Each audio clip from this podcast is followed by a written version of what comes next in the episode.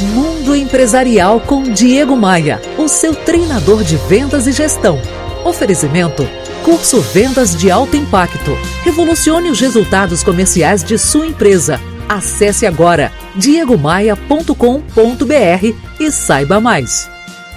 Opa, aqui é o Diego Maia. Muita gente trabalha durante os dias de carnaval. Muitos trabalham meses antes para garantir o sucesso dos blocos, trios elétricos e escolas de samba. A Acertem, que é a Associação Brasileira das Empresas de Serviços Terceirizados e Trabalho Temporário, acredita que as festas espalhadas pelo país geram cerca de 250 mil empregos temporários. Além das vagas de costureiras, aderecistas e marceneiros, o trabalho temporário engloba também outras funções, como vendedores, promotoras, recepcionistas, garçons, motoristas, dentre muitos outros. A cadeia produtiva de um carnaval é um tanto complexa e envolve diferentes setores da economia.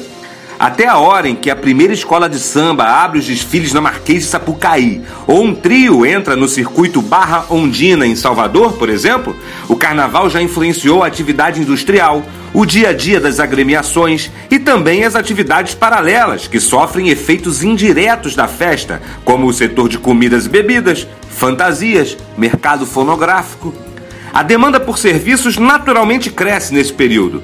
De acordo com dados do setor de turismo, o carnaval gera, no mínimo, olha só, mais de 6 milhões de viagens dentro do Brasil, alcançando uma movimentação financeira na ordem de 5, 6 bilhões. Brincar o carnaval é divertido e libertador, mas o melhor é saber que carnaval não é só festa.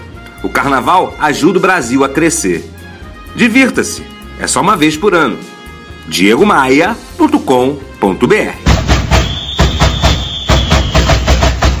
Bora voar?